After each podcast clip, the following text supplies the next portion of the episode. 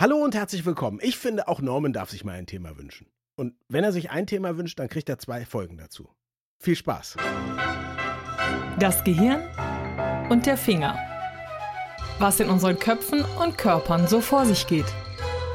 Ein Podcast mit Dr. Magnus Heyer und Daniel Finger. Magnus, wir freuen uns sehr über Anregungen von unseren Hörerinnen und Hörern. Und wenn dann mal ein Hörer zufällig auch noch ein alter Schulfreund von mir ist, dann freue ich mich natürlich besonders.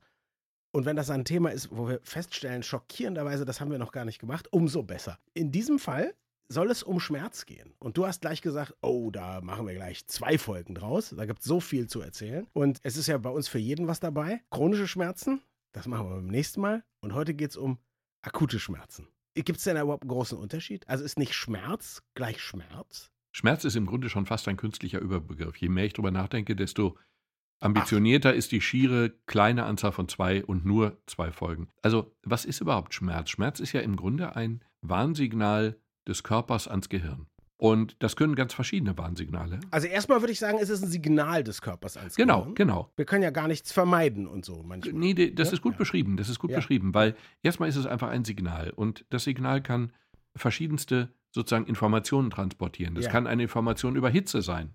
Ja. Und Hitze ist erstmal nur Wärme oder es kann dann eben bedrohliche Hitze sein, wie auch immer. Mhm. Es kann Information über Kälte sein oder es kann eine chemische Reizung sein, Säure oder mhm. Lauge. Das spüren mhm. wir ja auch, tut auch weh. Es kann einfach nur mhm. Berührung sein. Wenn die Berührung fester mhm. wird, wird sie zum Schmerz. Die Übergänge sind Kneifen zum Beispiel. Kneifen wird dann eben da wird die Berührung ja. zum Schmerz oder Stiche oder auch nur Tiefensensibilität. Also wir kriegen jetzt zum Beispiel, das Gehirn bekommt die Information, ist dein Knie gebeugt oder gestreckt. Muss es wissen, du weißt mit geschlossenen Augen, ob du gerade kniest oder stehst. Hm. Auch weil du natürlich Druck in der Haut über den Knien spürst. Weswegen man mit geschlossenen Augen Yoga machen kann. Genau, und weswegen man mit geschlossenen Augen gehen kann. Und du hast auch zum Beispiel die Information, sind die Muskeln jetzt entspannt oder gespannt oder wie auch immer.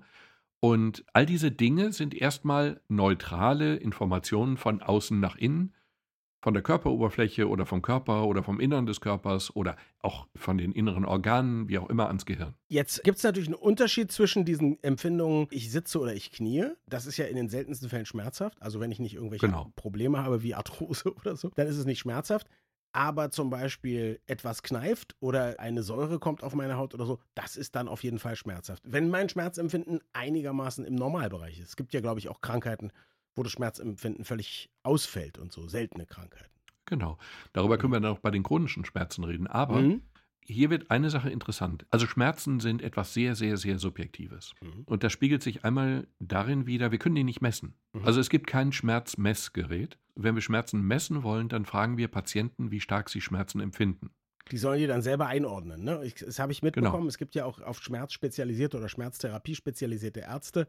Und dann soll man immer die Stufe angeben zwischen 1 und 10, glaube ich. Ne? 10 ist genau, unerträglich, genau, genau. 1 ist ganz, ganz leicht. Und dann auch noch beschreiben, was für eine Art Schmerzen das ist. Und ich finde das deshalb interessant, weil man dann so hört von stechenden oder bohrenden oder keine Ahnung, es gibt da zehn verschiedene Namen für Schmerzen. Und das Verrückte ist, wenn man die hört, kann man sich was drunter vorstellen. In der Regel ja, genau. Ja, das ist das Verrückte. Man hat so ein paar Schmerzen schon und sagt, ja, das passt irgendwie zu stechend, aber natürlich sticht es nicht um. Also du weißt, was ich meine. Es ist ja, natürlich. Es ist ja nur eine Analogie. Genau. Wenn ich Patienten habe mit Kopfschmerzen, mhm. dann frage ich sie einmal eben nach der Schmerz. Note, also zwischen ja. 1 und 10. Das heißt also, ja. 1 heißt, Sie spüren was, was Sie so gerade so mit dem Begriff Schmerz belegen würden. Ja. Und 10 heißt, schlimmer geht es nicht. Ein Zahnarzt, der ohne Betäubung bohrt ja. oder weiß der Teufel was, genau. das ist 10.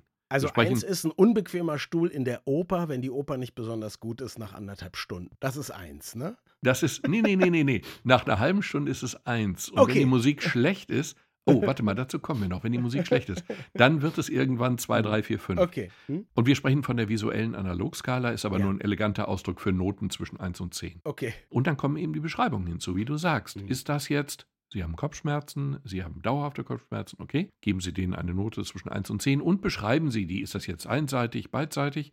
Und ist das mehr ein Druckgefühl, so wie wenn ich einen Gürtel um ihre Stirn gezogen hätte und den richtig zuziehe? Oder ist das mehr stechend, als würde ich mit einem Messer in die Auge stechen? Natürlich weiß ja. keiner, wie es ist, mit einem Messer ins Auge gestochen zu werden. Es wird Leute geben, die das wissen, aber die sind in der Regel sitzen die dann nicht in deiner Praxis.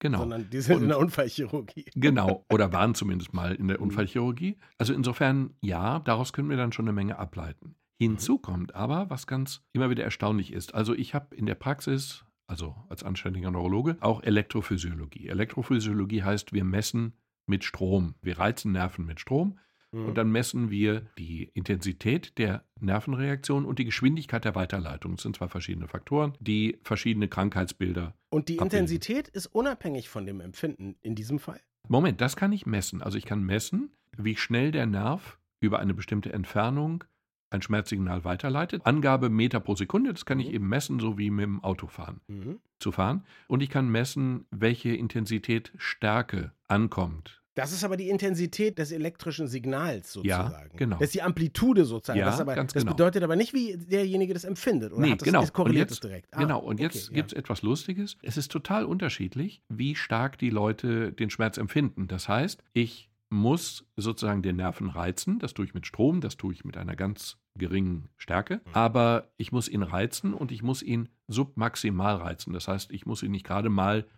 anregen, sondern ich muss ihn stark reizen, damit ich ein Signal, reproduzierbares Signal bekomme. Und das Interessante ist, dass die Leute total unterschiedlich reagieren mhm. bei gleicher Stromstärke. Da gibt es Leute, die gehen dann schon die Wände hoch und es gibt andere, die sagen, nö, also Nö, eigentlich spüre ich nichts. Machen Sie mal weiter. Und jetzt sagt das Vorurteil und vielleicht auch die Information, das kannst du mir sagen, dass grundsätzlich Männer ein viel empfindlicheres Schmerzempfinden oder ein größeres Schmerzempfinden haben als Frauen. Weil Frauen ja auch eine Geburt aushalten müssen, zum Beispiel, sind dann manchmal so küchenbiologische Begründungen oder so. Aber sagen wir mal so, dass Männer wehleidiger sind, oft habe ich nun auch schon festgestellt. Aber wie ist das mit dem Schmerzempfinden? Also da distanziere ich mich natürlich von, von der Wehleidigkeit. Aber Klar. bei dem Schmerzempfinden bei dem Schmerzempfinden ist es tatsächlich so, dass, also meine Werte sind natürlich in keinster Form repräsentativ, aber mhm. Wenn man mich zwingen würde, eine Aussage zu machen, würde ich sagen, ja, die Männer sind schmerzempfindlicher. Mhm. Wobei es komische Ausreißer gibt. Also es gibt welche, die sind es eben gar nicht und es gibt Frauen, die sind sehr, aber mhm. wenn man einen Mittelwert drüber legen ja, wollte, klar. dann wäre es so, dass Männer empfindlicher sind. Die spüren einfach mehr. Genau, so wie man natürlich sagen kann, im Schnitt, der absolute Durchschnitt aus allen Männern ist körperlich kräftiger als der Durchschnitt aller Frauen. Aber wenn du jemanden hast, der eben so ein Nerd ist, der den ganzen Tag nur am Computer sitzt und du hast eine Gewichtheberin, dann ist das im Einzelfall vollkommen äh, andersrum. Selbstverständlich, genau. klar. Ja, ja, ja. Wobei ich den Begriff nochmal korrigieren möchte. Männer sind nicht empfindlicher, sondern sensibler. Ja, gut. Der, genau. Die, die Public Relations Abteilung der Männer, von Männer e.V., falls es das gibt, dankt dir an dieser Stelle ausdrücklich. Du willst aber sagen, dass tatsächlich die Leitfähigkeit der Nerven oder diese Signalübertragung, die du da misst, nichts zu tun hat mit dem subjektiven Empfinden. Und das ist doch erstmal schon ein total verblüffender Befund. Nein, ich will das sagen, völlig richtig. So, aber es ist kein Ver Nein, nein, völlig richtig. Aber es ist kein verblüffender Befund. Das ist mehr eine Frage der Einordnung. Also es ist weniger eine Frage, was für ein Signal im Gehirn ankommt. Das ist bei allen mehr oder weniger gleich, es sei denn, wir haben eben Verletzungen an den Nerven ja, oder, ja. oder Krankheiten. Aber grundsätzlich würde ich sagen, ist das, was im Gehirn als Signal ankommt, gleich. Es ist die Frage, was man draus macht. Weswegen auch es Leute gibt, ich würde es nicht probieren, aber ich weiß, es geht, die sich unter Hypnose die Zähne operieren oder ziehen oder sonst was lassen und die dabei eben keinen oder ganz wenig Schmerz empfinden. Weil sie derart hypnotisiert sind. Aber am Zahn hat sich ja nichts geändert. Genau, die Leitung in das Gehirn, die ist ja intakt. Es gibt ein ganz überraschendes Phänomen, nämlich bei Schlafwandlern. Schlafwandler empfinden keine Schmerzen. Die wandeln im Schlaf, die können sich einen Fuß, was auch immer, einen Unterschenkel brechen, Knochen brechen und sie werden dadurch nicht wach.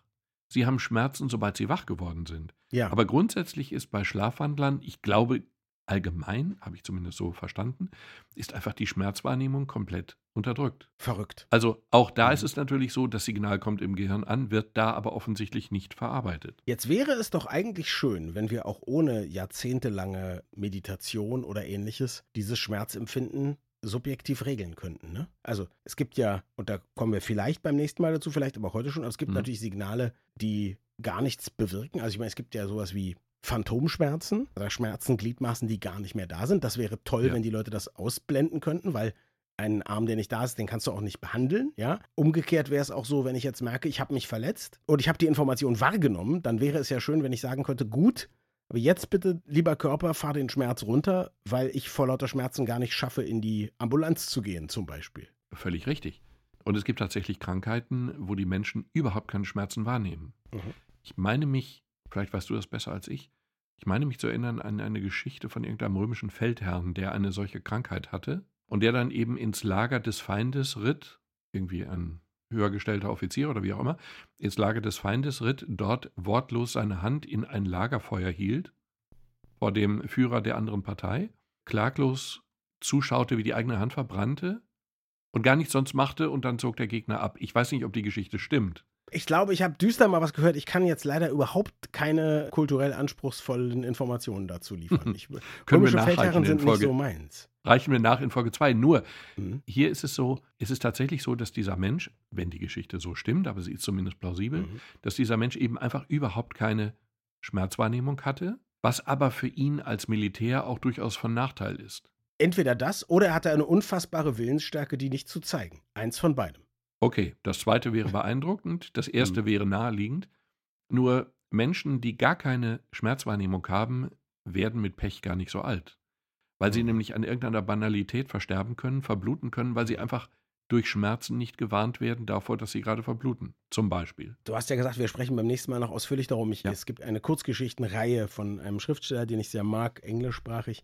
Und da kommt irgendwann auch eine Figur drin vor, die eben eine dieser genetischen Anomalien hat. Der hat eben keine Schmerzwahrnehmung und der erzählt dann so eine Geschichten wie irgendwann bei einer Routineuntersuchung hat man halt eine schon eingewachsene Kugel von einer Pistole in seinem Unterschenkel festgestellt.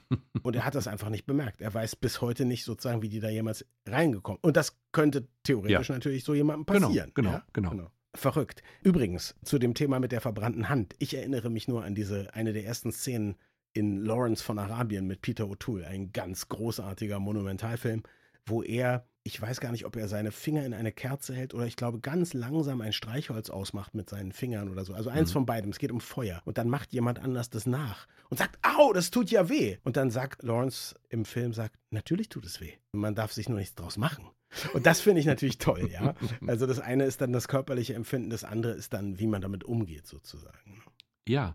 Und all diese Geschichten, also nicht die Geschichten von der Krankheit, ja. aber die Dokumentation über Lawrence von Arabien, die du erwähnt hast, die übrigens fantastisch ist und mhm. die mich quasi dazu geführt hat, unbedingt nach Jordanien fahren zu wollen, was ich auch mal mhm. gemacht habe, was ich dringendst mhm. anempfehle, am besten noch morgen, mhm. Klammer zu, zeigt, dass die Verarbeitung im Gehirn halt eben sehr, sehr, sehr unterschiedlich ist. Mhm. Also man kann Schmerz ja sogar positiv konnotieren. Also Leute, die SM, Sadomasochismus praktizieren, die werden ja durch Schmerz sogar sexuell erregt. Also so rum geht es ja sogar auch. Ja, also die Masochisten zumindest werden durch Schmerz. Äh, genau, völlig genau, ja. guter Einwand, völlig korrekt. Mhm. Und ansonsten ist es eben einfach so, dass das Gehirn jeweils in jedem gegebenen Moment sämtliche Reize, die es fängt, sozusagen zu integrieren versucht. Mhm. Und Schmerz ist eben immer nur einer von vielen Reizen. Mhm. Und aus dieser, wir sprechen von der multisensorischen Integration, aus dieser, ich sag mal, Wahrnehmung einer höheren Ordnung heraus, wird dann eben der Schmerz eingeordnet als schlimm, bedrohlich oder als gar nicht so schlimm. Mhm. Und bei einem ehemaligen Zahnarzt meines Vertrauens, aber es ist sehr lange her, da hingen tatsächlich große Bilder waagerecht an der Decke. Mhm. Große, große Bilder. So, dass du als Patient, wenn du ausgeliefert in einem Zahnarztstuhl lagst und nach oben gucktest, Bilder gucken konntest. Bilder gucken konntest. Mhm. Und das fand ich am Anfang ein bisschen spinnert, ist es ja auch ein bisschen niedlich eher. Aber je mehr ich mich dann mit Schmerzwahrnehmung und Verarbeitung beschäftigt habe, desto klüger fand ich dann im Nachhinein diesen Zahnarzt, weil mhm. durch solche Bilder wird einfach die Schmerzwahrnehmung verändert. Und es gibt eine Studie, um das noch kurz hinzuzufügen, man hat einfach, es gibt ja unendlich viele Schmerzstudien, man hat ganz einfach einen definierten Schmerz ausgeübt auf den Handrücken irgendeiner freiwilligen Person. Mhm. Und dann hat man ihr gleichzeitig oder vorher irgendwelche Bilder gezeigt mit Gewaltorgien. Ich weiß nicht, mhm. Gewalt. Mhm. Parallel mit süßen kleinen Hunde- oder Katzenwelpen, Hundewelpen. Und die Schmerzwahrnehmung ging tatsächlich von dieser Bildpräsentation mit ab. Also die Hundewelpen trugen dazu bei, dass der Schmerz, der ja immer der gleiche war von der Intensität, wirklich nicht so intensiv empfunden wurde wie bei den Gewaltbildern. Der bissige Dobermann hat es dann etwas schlimmer gemacht. Ich habe übrigens mal einen Zahnarzt gehabt, der hatte so einen kleinen Monitor, in dem man gucken konnte und da waren dann Cartoons drin. Lustige Sachen. Und genau diese Dinge führen dazu, dass die Wahrnehmung sich wirklich substanziell verändert. Ich erinnere mich übrigens an einen, wo ein Pärchen an einem Tresen sitzt und ein so sehr schräg ist da so eine kleine Kaffeetasse und die Kaffeetasse hat eine Sprechblase und sagt 100 Euro oder keine Ahnung oder Geld her, sonst verschütte ich alles. Und der Mann des Pärchens sagt, oh Gott, es ist ein Erpresso. Ganz schön dumm, aber so, hat, sich, hat sich in meine Gehirnwindungen eingebrannt. Ich finde es total beruhigend, dass ich so etwas, also so ein Witz dritter Qualität sich bei dir einbrennt. Das beruhigt mich, weil bei mir passiert das auch, aber mir ist es eher ja, peinlich. Da kenne ich nichts. Also jetzt kommen Menschen zu dir und machen diesen Schmerztest und du weißt genau, es ist ein manchmal bohrender, oft aber gürtelartiger Schmerz, Stufe 5 bis 7 und so. Und jetzt verschreibst du denen ja Schmerzmittel. Und deswegen vielleicht an dieser Stelle mal, wie funktionieren eigentlich Schmerzmittel? Das wissen wir in letzter Konsequenz ja gar nicht genau. Wir wissen, dass sie funktionieren. Okay, aber wisst ihr nicht, die einen blocken den Rezeptor und die anderen machen jenes? Jein, also das wissen wir zum Teil und zum Teil wissen wir es gar nicht. Zum Teil ist es hm. zum Beispiel so, also erstmal haben wir die einfachen Schmerzmittel, die sogenannten nicht steroidalen Antirheumatika. Mhm. Komplizierter Name für eine Gruppe von Medikamenten wie zum Beispiel Aspirin oder Paracetamol oder, oder, oder wie auch immer. Die Sachen, die man auch in der Apotheke bekommt ohne Rezept. Ja, die, aber mh, mm, das soll, es gibt da ein kleines Missverständnis, nämlich das, dass die viele Menschen glauben, dass ein Medikament, was ich ohne Rezept bekomme, eben auch unschädlich ist. Das ist sehr. Das habe ich gar nicht gesagt. Ja, ja, nein, das hast du nicht. Das nee. hast du nicht. Aber ich weiß, dass es viele so sehen. Ja, es gibt übrigens noch ein Missverständnis. Es gibt auch das Missverständnis, dass man in der Apotheke die mit solchen Dosierungen so und so viel Milligramm pro, Tablette so abgibt, dass erwachsene Menschen von einer Tablette gar keine Schmerzlinderung wirklich erfahren mhm. und eigentlich zwei nehmen müssten. Aber weil sie ja wissen irgendwie, ja, die werden aber nur in dieser Stärke verkauft, trauen sie sich nur eine zu nehmen. Das ganze Konzept der nicht verschreibungspflichtigen Medikamente ist schwierig, oder? Ja, aber das Missverständnis, dass viele Menschen glauben, das kann nicht gefährlich sein, das muss unschädlich ja. sein, weil es nicht verschreibungspflichtig ist, ja. ist ein Missverständnis. Das gilt für Paracetamol. Natürlich. Bei entsprechender Dosierung ist das hochproblematisch. Und das gilt selbst für Aspirin. Bei auf nüchternem Magen in der entsprechenden Dosierung ist es auch problematisch. Ja, wenn ich richtig informiert bin, und das ist ja dann sozusagen schon fast noch ein Thema, du hast recht, das ist sehr mhm. vielfältig, mhm. in sehr, sehr bescheidenen Dosen sind ja Opiate oft, haben ja viel weniger Nebenwirkungen als die anderen Schmerzmittel, nur man kann sie eben sehr krass überdosieren und dann stirbt man sehr leicht, ne? Und man kann auch sehr leicht abhängig werden davon. Ja. Bei entsprechender dauerhafter Dosierung. Aber das ja. ist völlig richtig. Es gibt verschiedenste Mittel. Es gibt zum Beispiel ein Antidepressivum, mhm. Amitriptylin. Da steht Antidepressivum drauf. Mhm. Das ist aber bei chronischen, wir kommen nochmal drauf beim nächsten Mal, aber das ist bei chronischen Schmerzpatienten unter Umständen eine sehr, sehr gute Idee. Mhm. Vorausgesetzt, sie glauben dir wirklich, dass du ihre Schmerzen ernst nimmst mhm. und dass du ihnen nicht unterstellst, sie hätten in Wirklichkeit nur in Anführungsstrichen Depressionen. Mhm. Das ist extrem kontraproduktiv, dass Antidepressivum auf der Packung draufsteht, zum Beispiel. Und dann gibt es ein Mittel wie Metamizol, was einen schlechten Ruf hat, weil es in die Blutbildung eingreift, wenn auch in seltenen Fällen, aber andere haben eben auch mhm. Nebenwirkungen. Also das ist das, was viele als Novalgin kennen. Ja? Exakt. Und da gab es da gab's dann mal ein Problem, glaube ich, mit den weißen Blutkörperchen. Ja. Betrifft sehr wenige Leute, aber die, die es betrifft, betrifft es halt sehr heftig. Und deswegen ist es so ein bisschen in Misskredit geraten, wenn ich das richtig Ja, ja, ja, völlig ja? richtig. Genau. Hm? Kurz gesagt, die Behandlung von Schmerzen ist auch deswegen kompliziert, das ist ja eigentlich erstmal gut, mhm. ist auch deswegen kompliziert, weil wir eben sehr viele verschiedene Möglichkeiten der Behandlung haben. Mhm. Medikamente sind ja nur ein Teil der mhm. Behandlung. Aber das sind natürlich alles Probleme, die eher mit chronischen Schmerzen zu tun haben. Akute Schmerzen mhm. würde ich akut behandeln, das kann man tun, das ist kein Problem. Und akute Schmerzen sind natürlich erst einmal ein Warnhinweis und erst einmal muss ich wissen, wo kommen die her, bevor ich sie sozusagen mhm. behandle. Klar. Im ersten Schritt ist der Schmerz ein Signal und erst im zweiten Schritt ist er ein Problem. Im ersten Schritt ist er der Hinweis auf ein ganz anderes Problem, was ich ja möglicherweise auch lösen kann. Genau, allerdings ist es oft was, was ich manchmal muss ich langfristig irgendwas tun, habe aber kurzfristig einen Termin. Deswegen kommen die Schmerzen mehr ja, so ja, ungelegen. Ja. Und deswegen trotzdem nochmal die Frage, also was ich gerne wüsste ist, und ich habe ja gerade gefragt, wie funktionieren Schmerzmittel? Du sagst, in letzter Konsequenz wissen wir es nicht. Sagen wir mal, ich habe in einem Finger Schmerzen. Und mhm. sagen wir mal, die Ursache ist auch klar, ich habe mir da mit dem Hammer draufgehauen oder so. Jetzt gibt es da die Möglichkeit, okay, da ist ein schlimmer Bluterguss, da muss ich vielleicht irgendwie mit einer kleinen Büroklammer und Hitze ein Loch in meinen Daumen oder Fingernagel machen, damit das Blut rauskommt, okay, aber es tut trotzdem ja noch weh. Selbst wenn ich mhm. das gemacht habe, es tut ja, einfach ja. weh. So. Jetzt nehme ich ein Schmerzmittel. Woher weiß das denn, dass das in den Daumen muss? Das könnte ja irgendwie in der Nase verschwinden, wo ich es gar nicht brauche. die, die, genau diese, diese Frage habe ich befürchtet. Die Antwort darauf ist einfach, Schmerzmittel sind einfach klug. Das, das ist, glaube ich dir überhaupt nicht. Nein, das solltest du auch nicht tun. Hm. Nein, es ist, nein, es ist eben einfach so. Sie wirken natürlich überall. Sie wirken mhm. überall gleichermaßen. Mhm. Allerdings ist die Frage, sind die Schmerzen Entzündungsschmerzen oder was auch immer? Und dann kann man eben verschiedene Medikamente dagegen aussuchen. Aber mhm. grundsätzlich ist es natürlich so, es gibt kein Medikament für den kleinen Finger, es mhm. sei denn, dass du lokale Medikamente aufträgst. Ja. Also wir können natürlich stellen, ja, warte mal, ja. lokal, ja. es geht lokal. Also als Mannschaftsarzt vom BVB brauche ich ja im Grunde nur ein Medikament und das ist Eisspray. Und dann prallt jemand mit irgendjemand zusammen und dann sprühe ich da Eis drauf und dann ist das für eine kurze Zeit betäubt. Das ist lokal. Das mhm. geht. Theoretisch kann ich ja auch so Gele auftragen oder Salben oder so, die aber keine so durchschlagende Wirkung haben. Mhm. Grundsätzlich ist es so, wenn wir Schmerzmittel geben oder gar eine Spritze geben, die wir aber wiederum auch sehr ungern geben und zumal über längere Zeit ungern geben, dann wirken die Medikamente natürlich im ganzen Körper. Mhm. Okay. Und ich merke das nur deshalb nicht im ganzen Körper, weil es woanders nichts zu tun gibt für die sozusagen, weil da gerade keine Botenstoffe unterwegs sind, die blockiert werden oder sowas ähnliches. Genau. Wenn es nur an einer Stelle brennt, dann wird eben auch nur an einer Stelle gelöscht, obwohl überall Wasser hinkommt. Okay. Ja, okay. Hm. Genau, aber das Feuer muss ja nicht ausgehen. Du siehst nicht, dass das Feuer ausgeht, weil es es gar nicht gab. Ja. Schönes okay. Bild. Ja, sehr schön.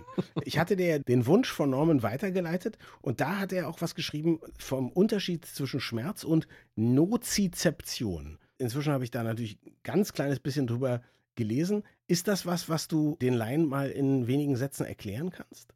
Ja, Nozizeption ist ja nichts anderes als die eben schon erwähnte Wahrnehmung innerer Körperzustände, wenn man so will.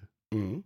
Und die ist normalerweise unbewusst, also wir bemerken das gar nicht groß, aber wenn da etwas schief läuft, dann bemerken wir eben auch die. Aber wie gesagt, Schmerz ist ja sozusagen nur, wenn das System an irgendeinem Punkt nicht außer Kontrolle gerät, sondern wenn es irgendwo brennt. Aber grundsätzlich haben wir permanent Webcams im ganzen Körper verteilt. Und diese Webcams vermitteln ständig einen Eindruck, was da wo wie passiert, innen, außen, oben, unten. Mhm. Das ist die Nozizeption. Und wenn es dann brennt, dann kommt noch ein Warngeräusch hinzu. Aber die Kanäle sind halt die gleichen. Ja, das ist das, was ich gelesen habe. Es gibt keinen Schmerz ohne Nozizeption, also es gibt sehr wohl Nozizeption ohne Schmerzen. Genau. Weswegen genau. man zum Beispiel auch annimmt, dass manche Tiere vielleicht gar kein Schmerzempfinden haben. Da wir ja schon beim Menschen nicht objektivieren können, ob jemand Schmerz hat oder nicht, und wir auf seine eigenen Einschätzungen angewiesen mhm. sind, lässt es sich beim Tier natürlich noch sehr viel schwerer deuten. Mhm. Und Angler teilen mir immer mit großer Begeisterung mit, die haben gar keine Schmerzrezeptoren im Maul, also insofern merken die den Haken gar nicht. Mhm. Beunruhigt scheint so ein Fisch aber schon zu sein, wenn man ihn aus dem Wasser zieht. Nicht ganz zu Unrecht. Und ich weiß nicht, ob das auch mit Schmerzen zusammenhängt oder nur mit der bedrohlichen Gesamtsituation. Ich glaube schon, dass die Fische das sehr, sehr wohl stört, aber die da wahrscheinlich keinen Schmerz empfinden, denn ich habe mir mal irgend so ein, weiß nicht, wie es heißt, aber so eine übergroße Talgdrüse habe ich mir mal am Rücken entfernen lassen und mit örtlicher Betäubung natürlich. Und das fühlte sich an, als ob man aus mir eine Lederhandtasche näht. Also da wurde gezerrt und gezuttelt und so, aber ich hatte halt gar kein Schmerzempfinden. Und da ich eben wusste, was dort gemacht wird und es auch gemacht haben wollte, fand mhm. ich das ehrlich gesagt eine total irre und witz, eigentlich witzige Erfahrung. Dass da jemand wirklich ganz klar, du merkst, da werden dicke Nadeln, also gefühlt wahrscheinlich mhm. noch tausendmal dicker, als sie wirklich sind, Nadeln und Faden durchgezogen und dann wird so. Und wenn ich das jetzt erleben würde, ohne dass ich das initiiert hätte, würde ich mich auch sehr umgucken. hat, ja, hat mich ja einer geangelt, aber es ist eben wirklich in dem Sinne kein Schmerz. Und der Fisch guckt ja sogar zu dabei. Das auch mag das ihn ja zusätzlich beeindrucken. ja. Und er hat sich vor allem auch was anderes versprochen. Er dachte, da ist jetzt so ein total leckerer anderer Fisch, ne? So ein, wenn da so ein der geeignete Köder ist, der riecht ja. dann gut und so. Und dann denkt er, ich kriege jetzt was zu essen. Und stattdessen hängt er dann da so rum. Auch blöd. Eine Mischung aus Panik und Frustration. Ja. Es gibt noch einen Aspekt, den ich noch anfügen äh, wollte. Schmerz, wie gesagt, verschiedene Aspekte, bla bla, von Bildern über Musikliste, sonst was. Aber auf die Erwartungshaltung kommt es an. Also wenn ich jetzt zum Beispiel sehe, dass ein Schmerz kommen wird, ja. da wird der Schmerz auch stärker empfunden werden, als wenn ich es nicht sehe. Ja, wenn ich mich verletze und ich sehe es erstmal nicht, dann denke ich, aua. So, das aber, fühlt sich aber doof an. Und wenn ich aber hingucke und sehe, oh, da ist aber ganz schön ein Schnitt in meinem Fuß, naja, nee, dann tut es aber weh. Ja, erstens. Und zweitens, wenn du siehst, dass der Schnitt gleich kommen wird. Also, ja. wenn du einen Fußball von Hinterkopf kriegst, tut das ja. weh. Ja. Wenn du ihn aber kommen siehst von vorne und er knallt vor deinen Kopf, dann hat das Gehirn Zeit gehabt, sich darauf vorzubereiten auf den Einschlag. Ja. Und dann wird der Schmerz noch sehr viel intensiver sein. Umgekehrt gibt es eine Untersuchung, die fand ich ganz charmant. Man hat Schmerzen provoziert auf dem Handrücken, wie eben schon mal bei anderer Sache ja. erwähnt, und zwar mit einem Laser in einem Licht, das nicht sichtbar ist. Mhm. Eine nicht sichtbare Wellenlänge. Mhm. Das heißt, du schaust auf den Handrücken, wo es weh tut, du siehst aber den Laser nicht, der dir weh tut. Mhm. Und das wiederum führt dazu, dass die Schmerzen geringer sind, als sie wären, wenn du sie sehen würdest, was kommt. Das heißt, in der Konsequenz beim Blutabnehmen, eine für mich ein unangenehmer Vorgang mhm. auf der passiven Seite. Also mhm. nehme dir Blut ab, da habe ich kein Problem. Aber du mir finde ich. Ich pump dich leer, das macht mir gar nichts aus. Aber wehe, du nimmst mir drei Milliliter. Ja. genau, die fünf Liter, die du hast, die. Wie auch immer. Und da ist es tatsächlich so: Zugucken ist kontraproduktiv. Also die Nadel kommen zu sehen, verstärkt den Schmerz. Kleine Frage: Haben Blinde ein geringeres Schmerzempfinden? Ja, jetzt kommt wieder diese Pause, die nicht gestellt ist. Haben Blinde ein geringeres Schmerzempfinden? wäre in diesem Sinne logisch, aber das kann ich nur ableiten. Es sei denn, Sie machen das Erwarten von Schmerzen an anderen Dingen, zum Beispiel an akustischen Signalen fest. Und dann könnte es ja wiederum sein, Sie erwarten es, weil Sie ja, Moment, es wusch hören. Ja? Genau. Ob Sie es kommen sehen oder kommen hören, wäre mir, glaube egal, ich, ne? theoretisch egal. Aber ich halte es für möglich, dass wenn man es nicht wirklich sieht, aber hm. Wie, das ist jetzt ein Stochern im Nebel mit einer gewissen inneren Logik, aber einer beschränkten. Okay, nächste Frage. Wie hieß das nochmal, wenn man die Schmerzen einordnet von 1 bis 10?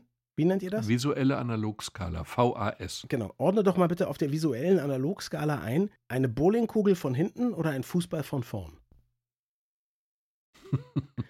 Diese Frage hat einen hohen Trickanteil. Das ist, das ist unangemessen. Wichtig wäre vor allen Dingen, dass die nicht gleichzeitig einschlagen, weil mhm. mein Kopf dann keine Chance hätte auszuweichen. Aber die Bowlingkugel empfinde ich schon als sehr, sehr bedrohlich. Ich meine, ein Fußball ist ja alles andere als weich.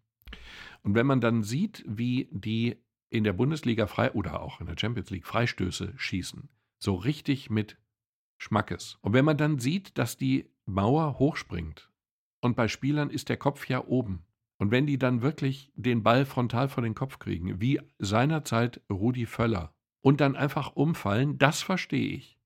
Aber dass der dann wieder aufsteht, das überrascht mich total.